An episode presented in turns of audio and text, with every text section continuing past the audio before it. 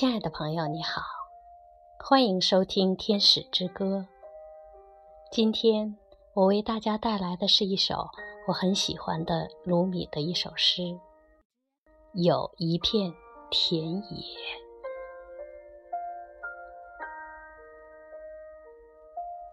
有一片田野，它位于是非对错的界域之外，我。在那里等你。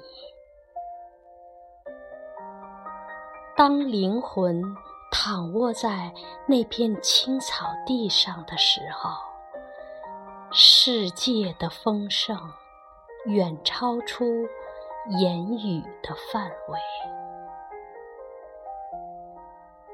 观念、语言，甚至像你。我这样的语句都变得毫无意义。